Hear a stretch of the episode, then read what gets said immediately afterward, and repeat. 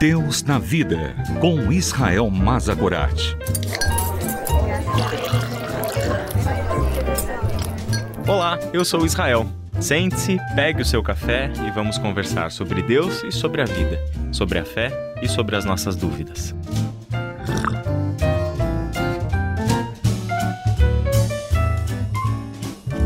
Qual é a relação entre crer e obedecer? Será que essas palavras fazem parte de um mesmo universo? Será que crer faz parte de um universo do Evangelho que trata com assuntos de graça, de compaixão de Deus e de sermos perdoados de antemão pelo nosso Deus por meio de Jesus Cristo? E obediência faz parte daquele universo da lei, onde as regras, onde os mandamentos é o que ditam o tom da vida daquele povo de Deus? Será que crer e obedecer fazem parte de um mesmo universo? Bom, essa é uma pergunta interessantíssima para ser feita para as Escrituras, visto que muitos cristãos acabam se debatendo na prática com essas duas palavras que eu quero dizer com isso? A dúvida sobre crer e obedecer fazerem parte do universo dos discípulos de Cristo não é uma dúvida meramente teórica,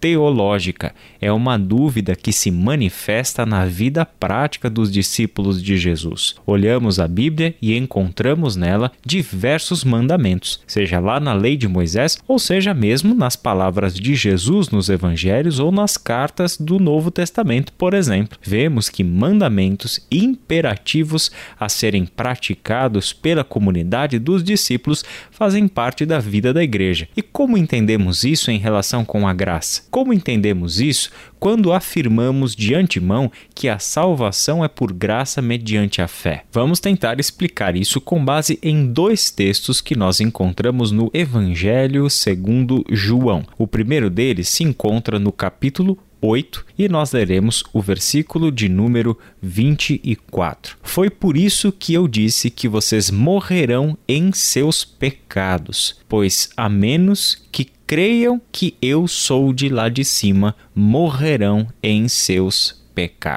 Aqui Jesus, no contexto, está conversando com os judeus que não criam nele, que não entendiam assim as suas palavras. Ou seja, existe uma relação aqui entre a salvação dos nossos pecados e crer que Jesus é de fato quem ele dizia ser, o Filho de Deus. Jesus mostra com muita clareza que enquanto aquelas pessoas não crescem não poderiam ser salvas. Aquelas pessoas, sem crer, permaneceriam nos seus pecados e neles estariam mortos. O segundo texto que embasa a nossa conversa é João capítulo 3, do versículo 31 até o versículo de número 36. Nesse contexto é João o Batista quem fala sobre Jesus, e ele começa com uma afirmação que se relaciona com o texto anterior que lemos de João 8:24. Ele diz que aquele que veio do alto é superior a todos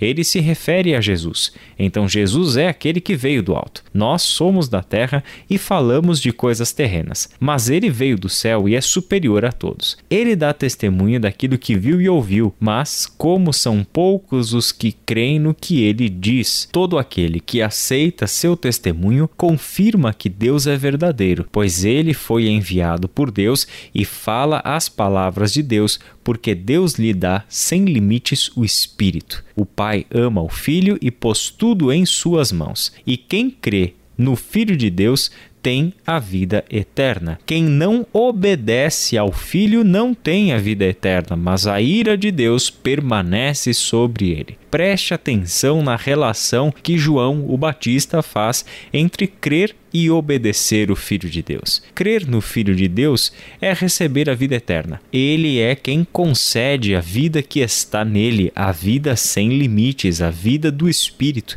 a vida do próprio Deus a ser concedida a todo aquele que nele crer. Só que na sequência ele faz meio que um paralelo entre obedecer e crer, pois ele afirma que quem não obedece ao Filho não tem a vida eterna. E a relação é clara: todo aquele que crê obedece. Só que em determinados momentos a gente vai perceber que, em primeiro lugar, a obediência terá que vir. A obediência abre o ambiente em que a fé se torna possível e se desenvolve. Sem a obediência, dificilmente conseguiremos progredir na nossa vida de fé. A obediência é o que abre o caminho para uma relação com Deus, uma caminhada, já que a fé é uma inteligência a ser desenvolvida da mesma forma como desenvolvemos o raciocínio, o conhecimento humano, a fé precisa estar em um ambiente propício para a sua maturação. E este ambiente é o ambiente da obediência a Deus.